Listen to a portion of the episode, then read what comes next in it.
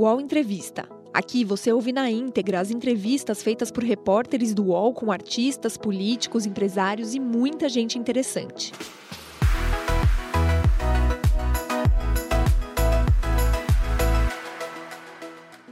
Seja muito bem-vindo, muito bem-vinda a mais uma edição do UOL Entrevista. Você já sabe, aqui sempre repercutimos temas que estão em destaque no Brasil e no mundo, dando espaço para os nossos entrevistados trazerem os seus pontos de vista. E hoje o nosso convidado é o chefe do combate à Covid-19 em São Paulo, João Gabardo.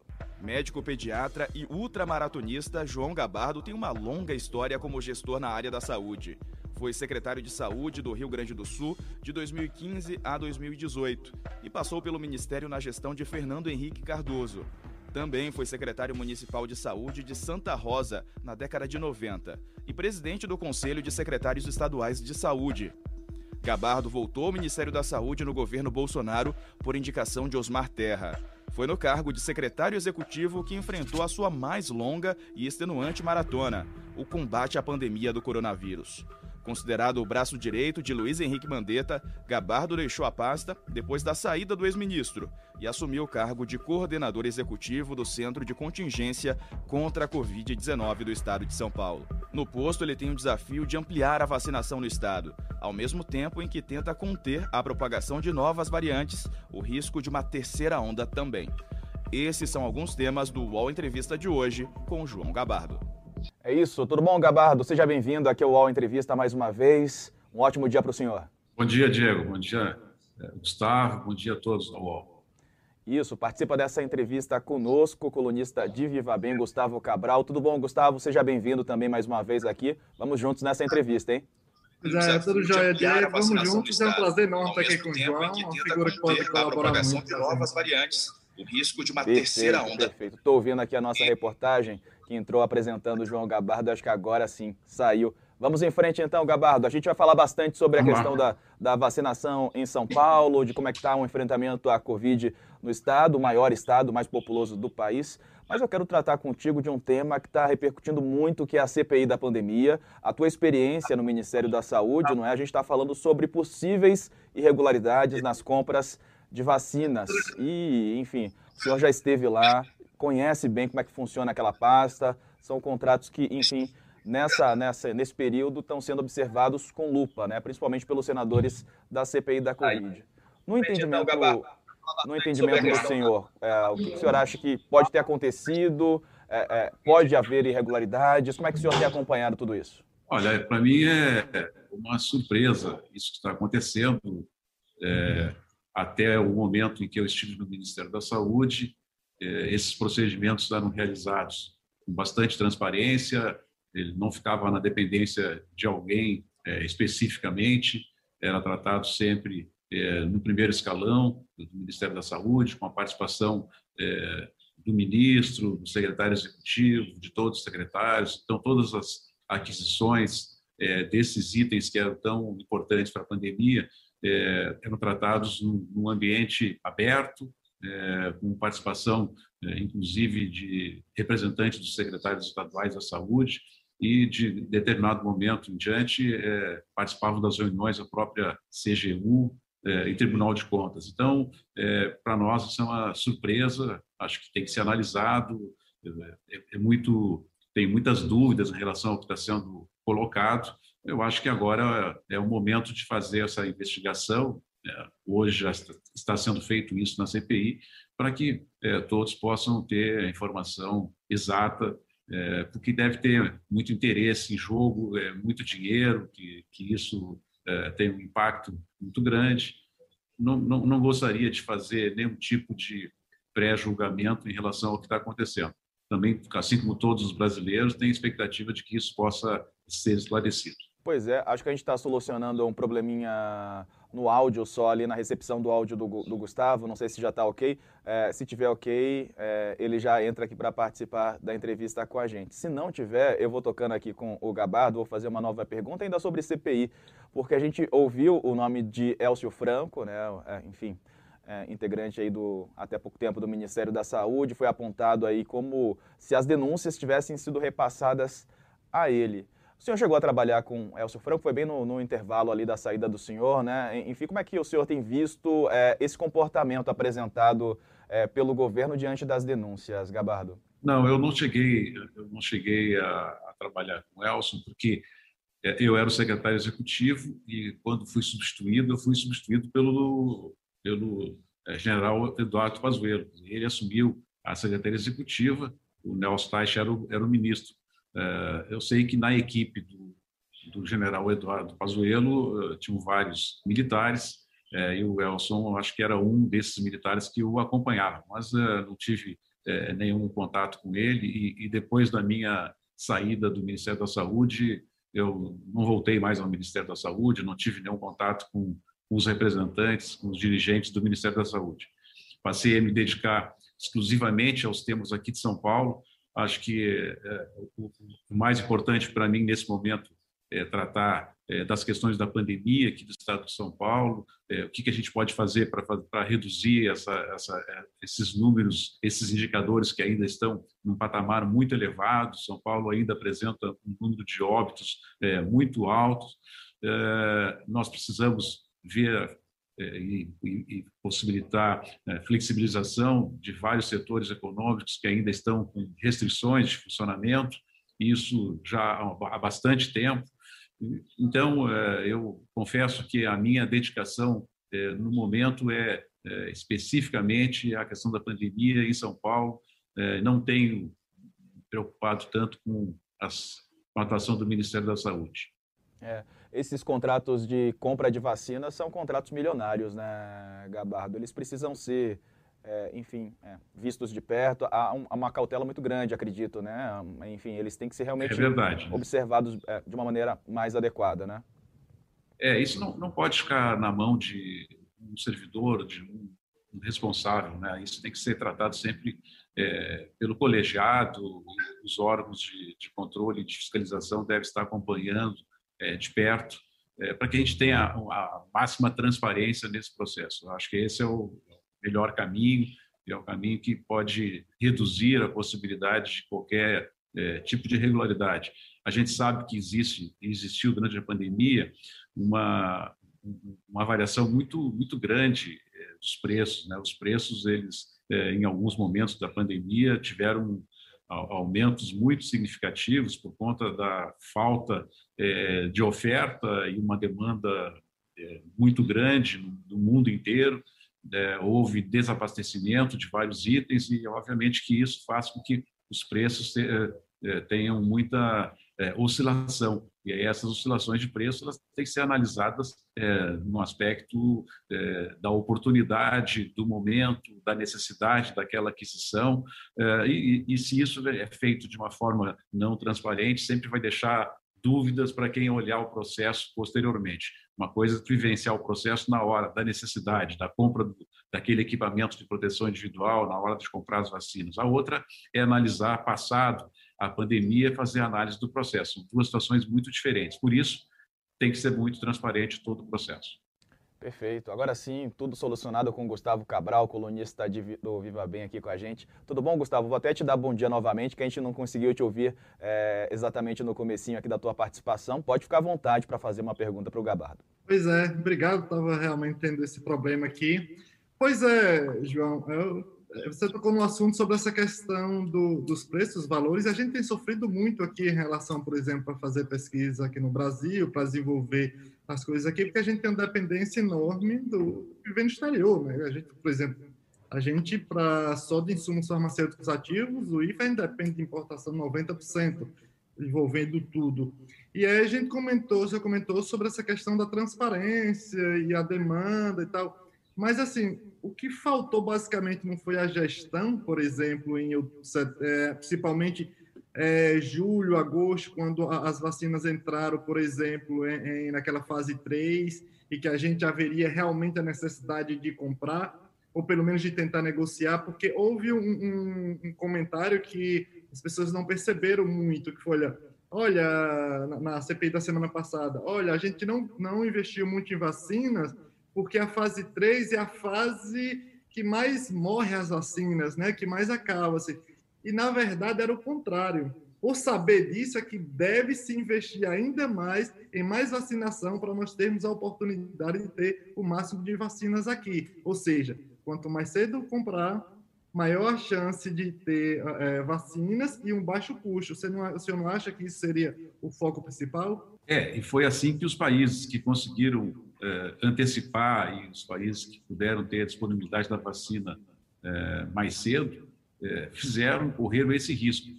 Até porque o, o, risco ele pode, ele pode ser até controlado, porque esses contratos de aquisição das vacinas que ainda não estavam com a fase 3 concluída, alguns desses contratos, pelo menos boa parte desses contratos, eles estabeleciam que o contrato só teria efetividade caso a vacina tivesse aprovado, né, depois da fase 3, tivesse aprovação é, do, das, dos órgãos reguladores, né, das, da Anvisa, no caso do Brasil, e nos órgãos de regulação dos outros países. Então, é, eu concordo contigo, deveria, deveria ter sido é, antecipado essa aquisição, mesmo ainda é, não concluída a fase 3, é, a aquisição poderia ter sido feita e condicionada, né, obviamente, à, à sua aprovação. Assim que os Estados Unidos fez, os Estados Unidos chegou a comprar muito mais vacinas do que, do que a sua necessidade, tanto que hoje é, os Estados Unidos estão fazendo doações de vacina, estão distribuindo vacinas, porque elas têm prazo de validade, não vão conseguir utilizar todas essas vacinas para a sua população e estão disponibilizando para, para, outro, para outros países. Não tem dúvida, nós poderíamos ter começado é, antes essa, essa vacinação. O problema é que nós passamos um, um período no país em que ah, havia uma campanha para de descrédito da vacina. Né? Então, é, o, o, governo, de uma maneira geral, é, não acreditava que a vacinação seria a solução imaginava que poderíamos ter outras soluções, como no caso, é, a nossa população teria se imunizado naturalmente pelo contato com o vírus, então nós poderíamos ter uma, uma população já é, com, uma, com, com, a sua imunidade é, determinada naturalmente, o que alguns chamam de imunidade coletiva ou imunidade de rebanho, então dessa forma não haveria necessidade da imunização. Então, acho que esse foi um equívoco é, essa expectativa, também é, pela defesa de algum medicamento que pudesse ter efeito antiviral, é, que infelizmente não tem, né? as evidências todas mostram que até o momento nós não temos nenhum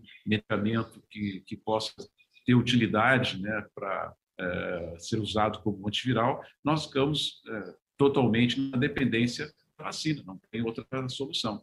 infelizmente, nos atrasamos nesse processo é, e isso pode ser um dos motivos desses indicadores tão ruins que o Brasil tem apresentado. É possível que o Brasil, é, em 30 dias, 60 dias, possa ultrapassar os Estados Unidos em número de óbitos por é, relação à, à população, por milhão de habitantes, e passe a ser o país onde tem a maior proporção de óbitos é, do mundo. Então, isso é um, um score, uma marca muito negativa para todos, para todo o país. Diego, posso fazer um link dessa colocação sua com o estado de São Paulo? Claro. Porque quando a gente fala, por exemplo, a gente está falando sobre o Brasil de modo geral, mas São Paulo, por exemplo, é o estado que mais sofre com um dos estados que mais sofre com a pandemia. E ao mesmo tempo a gente vê que a gente sabe que São Paulo é, é um dos estados que tem muita influência de Bolsonaro e do, do bolsonarismo. Como essa influência afeta no combate e no controle da pandemia? É, porque é, se nós temos aí 30% da população, ou um terço da população, é, que não acredita nas medidas de distanciamento social, é, não acredita na vacina, né, acha que a solução é deixar a vida correr normalmente, as pessoas é, que tiverem que ser, é, que ficar doentes vão ficar doentes, 90% é, delas vão ter apresentação da, da, em casos leves ou até mesmo assintomáticos, 10% é, vão ter a doença na sua forma é, um pouco mais grave e 5% vai terminar indo para a UTI e, e, boa parte dessas pessoas irão a óbito. É, e, e esse é um, então impacta muito aqui em São Paulo. Mas não é só esse aspecto. Né? São Paulo tem é, outras ah, particularidades, né? A densidade demográfica de São Paulo é muito elevada, é, os voos internacionais, é, na sua grande maioria, chegam em São Paulo, então sempre que tem uma, uma nova é, variante, ou sempre que tem é, um, alguém que tá, esteja vindo do exterior, principalmente naquela fase em que os países apresentavam uma alta taxa é, prevalência da doença, é, chegavam primeiro em São Paulo. Né? Essa, essa doença ela, ela iniciou sempre é, pela, pelas viagens internacionais, pelos voos internacionais. É, São Paulo tem uma outra particularidade que é a quantidade de pessoas que utilizam transporte coletivo. Né? Então, mesmo para manter o transporte coletivo para as atividades essenciais, aquelas atividades que não que não deixaram de funcionar durante a pandemia, isso requer um número muito grande de pessoas utilizando o, o, meio de transporte coletivo. Então, então, as cidades do interior de São Paulo também têm densidades demográficas elevadas.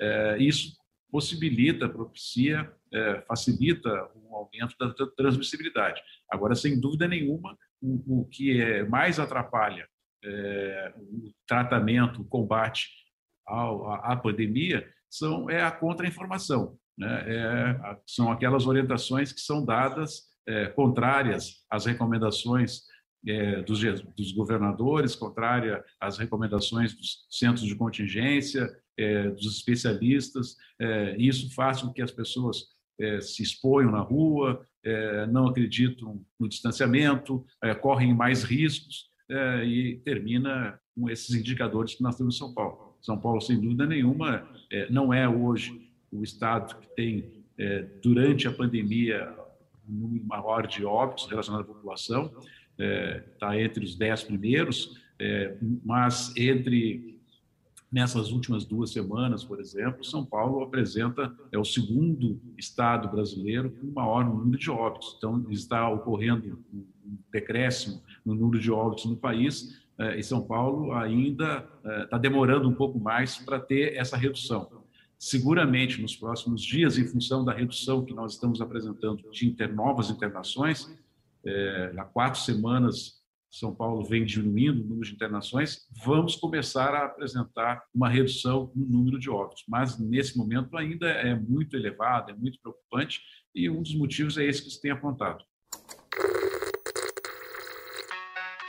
Game Trends é o podcast do Start Wall em que eu, Bruno Isidro e Letícia Vexel comentamos o assunto mais importante de games da semana. Você pode ouvir o Game Trends no Wall, no YouTube ou na sua plataforma de podcast preferida. Pois é, a gente está acompanhando também um processo bem específico aqui no Brasil, que não é diferente em São Paulo. São as pessoas que vão até as unidades básicas de saúde, vão até os locais de, de vacinação e querem escolher ali né, a vacina que tomar. Aí eu vi hoje aqui, é, o UOL noticiou um prefeito em São Bernardo do Campo que até está propondo colocar esse pessoal para o fim da fila, quem chegar lá para escolher a vacina. Como é que o governo de São Paulo tem acompanhado isso? Existe uma, uh, enfim, algo que possa ser feito, uma comunicação talvez mais eficiente? Como é que o senhor tem visto isso? É, a gente tem procurado, nas entrevistas coletivas, sempre deixar muito claro que todas as vacinas que estão disponibilizadas foram aprovadas pela Anvisa, todas elas têm é, eficácia, a, a, eficácia delas em relação a casos graves e óbitos não é muito diferente uma da outra, todas elas têm uma eficácia em torno de 90%, é, ou seja, se comparar uma população vacinada com uma população não vacinada, a chance é, de alguém vacinado é, apresentar caso grave ou ir ao óbito é 90% menor do que aqueles que não são vacinados. É, existe algum pouco de diferença em relação à possibilidade da transmissibilidade, das pessoas ainda serem capazes de, mesmo vacinado, ter o vírus nas, nas vias aéreas superiores, apresentar a doença na sua forma leve e até de transmitir para outras pessoas. É, mas isso é, é, em relação a, a, aos casos leves. Não tem impacto nenhum em relação ao, ao risco de ter na forma mais grave de internação e de óbito. Então, não tem por que as pessoas é, fazerem essa seleção de vacinas.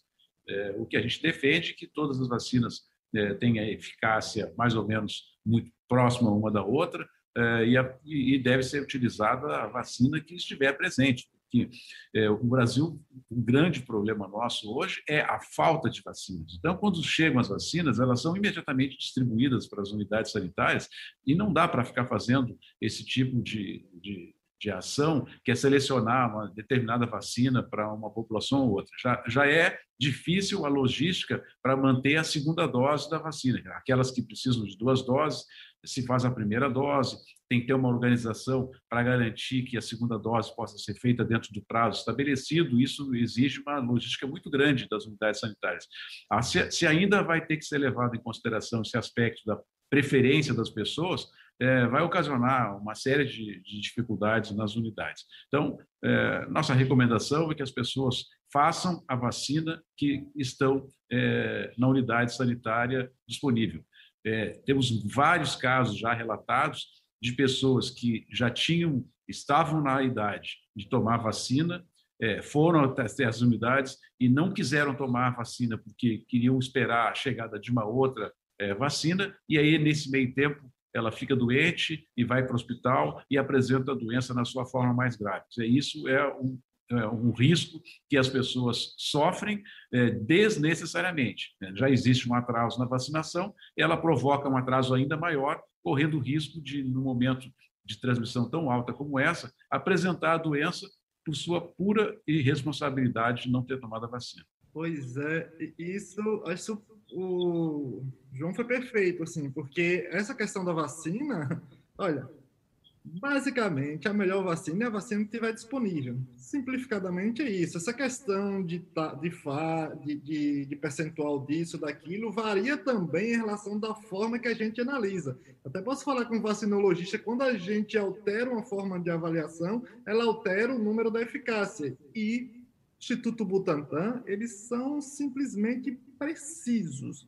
Quando falando Butantan, eles são precisos. A gente brinca até excessivamente, por isso que essa eficácia chegou a, a, a 50,04, porque, por exemplo, a Coronavac na Turquia deu 92. Ou seja, se o Butantan tiver envolvido, pessoal, olha só, pode confiar, isso não tenha dúvida alguma, alguma.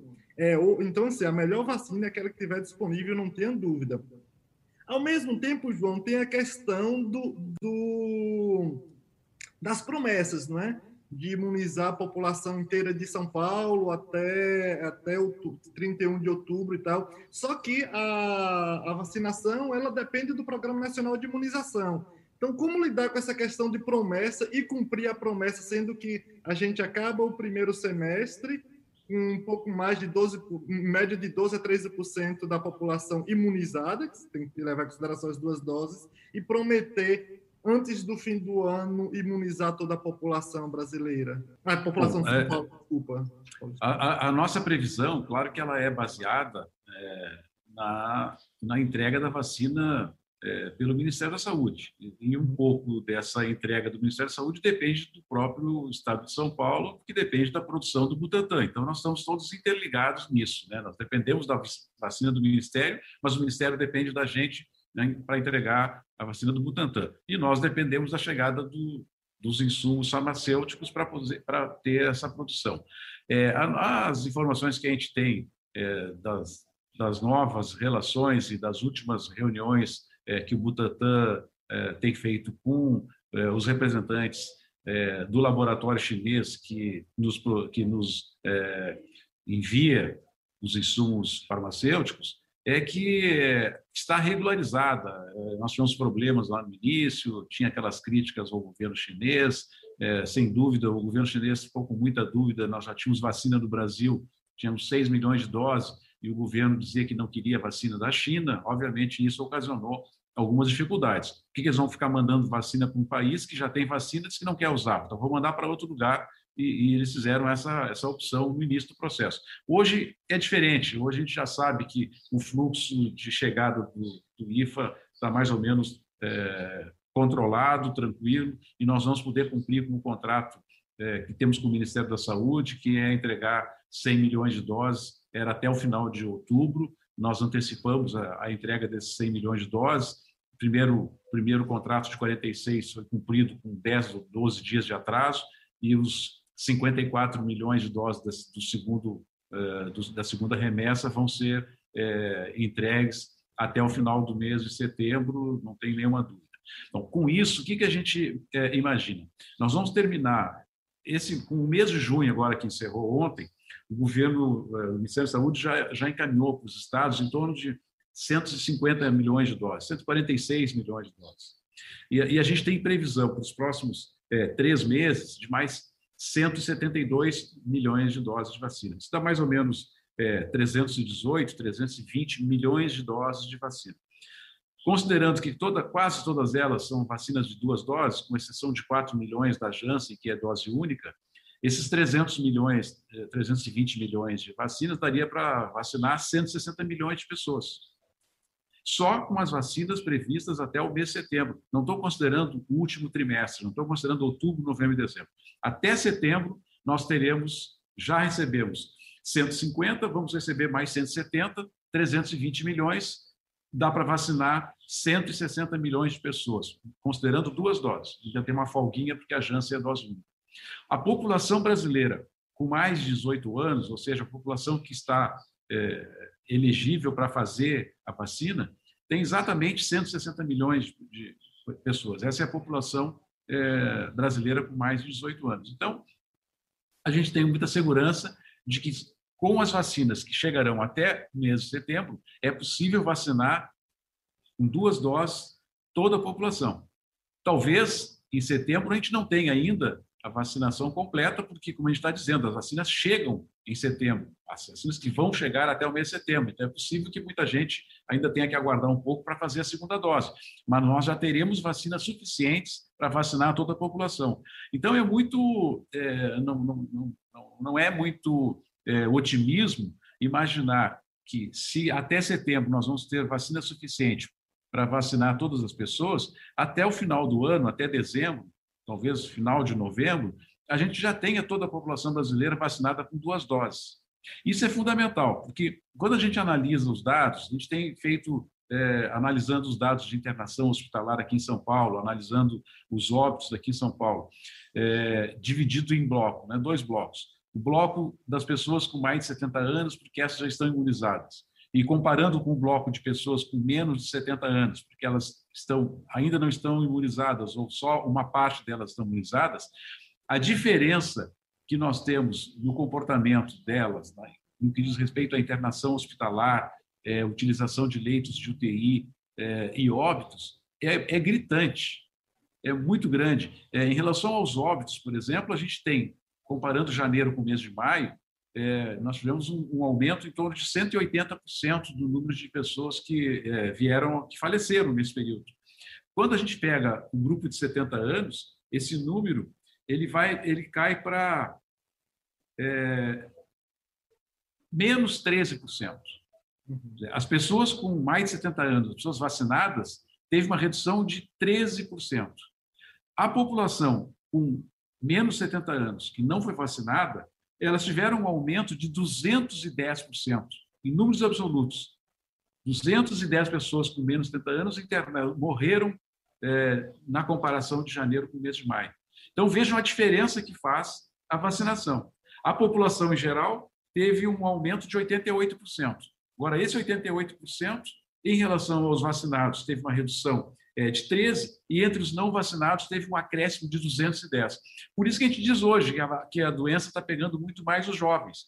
É, que como há uma, há uma redução na população é, mais é, idosa, na população que já está vacinada, os demais ficam achando que estão mais seguros, agora eles não correm tanto risco de transmitir a doença para os seus pais, para os seus avós, se expõe mais, e aí essa população está ficando é, proporcionalmente mais doente, aumenta bastante o número de casos. Quando aumenta o número de casos, aumenta também o número de internações e, por consequência, o número de óbitos. É, que deve acontecer daqui para frente? À medida que nós vamos ampliando as faixas etárias de, de vacinação, nós vamos também ampliando esse grupo que vai reduzir as internações. Daqui a pouquinho, abaixo, acima de 60 anos, já vai estar diminuindo. Depois, acima de 50 anos, vai estar diminuindo. Gradativamente, a gente vai avançando, até chegar no final do ano com toda a população vacinada. Isso significa que aí nós não vamos ter mais a doença? Não, não significa. Nós vamos continuar ainda tendo a doença, mas de uma forma é, mais controlada, de uma forma endêmica, como a gente tem a gripe hoje, como a gente tem a influenza. Nós vamos continuar vi vivendo com essa, com essa doença aparecendo em determinados locais, com pequeno número de casos, eventualmente vai aparecer um surto aqui, um surto ali. É, é dessa forma que nós vamos conviver com, com a doença. A gente espera que até o final do ano tenha toda a população vacinada, nós vamos ter uma diminuição na pressão sobre os hospitais, deve diminuir bastante o número de é, leitos de UTI utilizados para a Covid, porque nós criamos aí um, um outro problema é, é, importante, Gustavo. As pessoas que precisam das, do sistema de saúde por outras é, necessidades que não sejam de Covid. Né? Os programas todos de é, prevenção, é, acompanhamento das pessoas diabéticas, das pessoas com hipertensão, é, as cirurgias eletivas foram, foram canceladas, é, as pessoas que faziam, estavam em tratamento para câncer deixaram de fazer é, tratamento. Então, é, tem uma demanda reprimida muito grande de serviços que deverão ser enfrentados pelo Sistema Único de Saúde. E isso possivelmente possa ser feito a partir é, do ano que vem, a partir de janeiro, ou a partir do momento é, que a população estiver vacinada, então vai diminuir a ocupação de leitos pelo Covid. Isso é fundamental, porque as pessoas é, morrem, infelizmente, por Covid, mas também existe uma mortalidade que é ocasionada pela desassistência nas outras áreas seja porque os serviços estavam ocupados, as UTIs estavam lotadas, seja porque as pessoas tinham medo de ir nos hospitais, tinham receio de ir nos hospitais, com razão, eh, e deixaram o, acompanhamento eh, de outras, de outras necessidades assistenciais para fazer eh, futuramente. Perfeito. Doutor Gabardo, a gente está chegando pertinho aqui já do nosso encerramento, mas eu quero passar aqui para o senhor, porque tem um grupo grande aqui nos nossos comentários, na nossa live no YouTube, é, de mães lactantes, perguntando se há algum planejamento específico para as lactantes. E aproveito para te perguntar também se há alguma, alguma expectativa de sairmos em São Paulo do plano de transição, né? Bom, vamos começar de trás para diante. Nós estamos, é, uma, como eu falei já no início, já três ou quatro semanas com redução do número de internações, é, os leitos de UTI já estão abaixo de 10 mil, são 9 mil e tantos pacientes, é, chegamos a estar com 13 mil é, é um número elevado ainda, é, não tem dúvida, mas o que a gente tem que enxergar é a tendência. Então, nós temos hoje uma tendência de queda, uma tendência de melhoria nas internações hospitalares. Quando começa a diminuir as internações, também começa a diminuir os óbitos, e é possível que nas próximas semanas nós temos ainda a previsão de manter essa fase de transição até a metade do mês de julho. É, então, os próximos, as próximas duas semanas.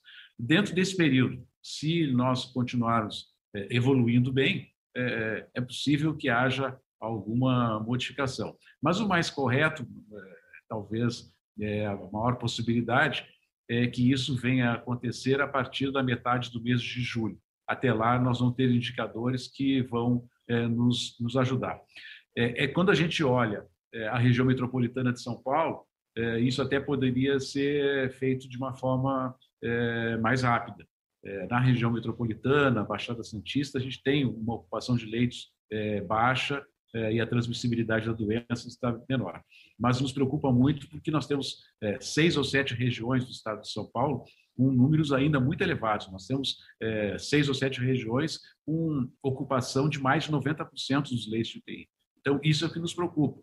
O estado melhorou, principalmente na região da Grande São Paulo, região metropolitana e na Baixada, é, mas ainda tem, temos preocupações com uh, outras uh, regiões. É, no que diz respeito à ampliação da vacinação para outras áreas, para crianças, para adolescentes, é, ampliação para as gestantes, ela, ela vai depender é, de alguma de, de, ter mais doses de vacina. Nós temos que concluir é, essa vacinação para as pessoas acima de 18 anos é, quando nós começamos a vacinar, nós não tínhamos ainda segurança é, que a vacina poderia ser utilizada em crianças, não tínhamos nem a segurança que poderia ser utilizada em gestantes. Hoje já tem é, vacinas com testes, com fase 3, mostrando segurança para utilizar em adolescentes. É bem possível que após a vacinação é, das pessoas com 18 anos, nós possamos, ampli, possamos ampliar a vacinação para os adolescentes acima de 12 anos, principalmente nas crianças com é, alguns problemas, algumas doenças, as doenças neurológicas, são, são crianças que têm uma dificuldade maior de utilizar máscaras, são, são crianças que têm uma uh, tendência a ter uma imunidade uh, mais baixa e, essas, e realmente seria muito, muito importante que elas também pudessem estar imunizadas. E para as então, lactantes, então, vamos... Desculpa, as lactantes. lactantes tem, é, existe, existe hoje é, um período né, de 45 dias em que elas podem têm direito a tomar a vacina, está no programa, é, e existe a possibilidade de uma extensão. Isso depende do Programa Nacional de Imunizações. É, o Estado tem que aguardar é, novas orientações do Ministério da Saúde em relação a essas ampliações. Nós temos uma certa autonomia, mas essa autonomia ela também não pode alterar completamente aquilo que é estabelecido pelo programa porque a distribuição das vacinas ela é feita de acordo com os grupos é, que são elegíveis para receber a vacina. Então, não é, não, há, não é possível é, fazer extensões é, dessa programação sem ter as vacinas é, previstas sendo enviadas pelo Ministério da Saúde. Mas acredito que é, isso nos próximos 30, é, 60 dias vai, vai ter alguma ampliação. Tem uma última pergunta aí, Gustavo? Eu tenho, assim, eu, na verdade, queria fazer duas colocações que para mim foram perfeitas, que é em relação ao estudo que foi publicado dia 28 com, eh, com menores de 18 anos, 3 a, a 17 anos, que mostrou a eficácia muito boa e teve alguns pontos que talvez valesse a pena comentar e que ela não apenas não gerou nenhum efeito colateral e tal, mas quando a gente olha como cientista, a gente olha os detalhes, a, a a titulação de anticorpos ainda é maior do que os grupos mais velhos, acima de 18 anos. Então, assim, nos dá, nos dá uma esperança muito boa de que essa vacina vai ser muito eficaz para os menores de 18 anos. Isso, para mim, foi muito bom. E, realmente, é, agora, por exemplo, nós, nós, é, nós, pela primeira vez, conseguimos, por exemplo, que o índice de mortes seja maior em, na faixa etária menor de, de, de 60 anos do que acima de 60 anos pessoas podem se assustar, mas isso é o resultado da vacinação. Então, assim, Sem dúvida. agradecer demais, assim, estar tá aqui com, com o João e contigo, e acho que é um excelente papo, assim, bem informativo. Que bom. Agradecemos, então, juntos aqui a ti, João Gabardo. Obrigado por participar ao vivo com a gente aqui no UOL. Obrigado, Diego. Obrigado, Gustavo. Obrigado a todos. Um abraço.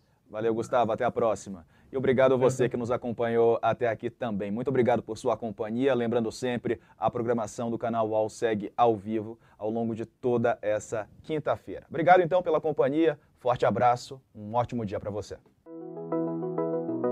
O UOL Entrevista e outros podcasts do UOL estão disponíveis em uol.com.br/podcast. Os programas também são publicados no YouTube, Spotify, Apple Podcasts, Google Podcasts e outras plataformas de distribuição de áudio.